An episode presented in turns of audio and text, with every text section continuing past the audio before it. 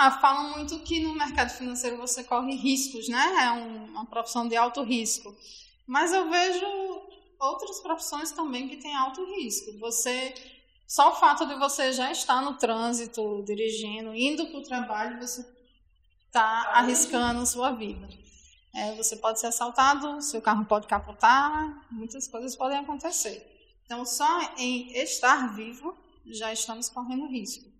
Só que no mercado financeiro você pode calcular os seus riscos. E aí, como é que se calcula os riscos?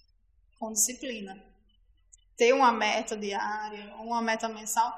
No meu caso, eu trabalho com uma meta anual. Então, eu tenho um planejamento para o ano. Quando eu consigo cumprir a meta anual, por exemplo, no próximo ano, 2020, é, a minha meta vai dobrar, que eu bati a meta de 2019.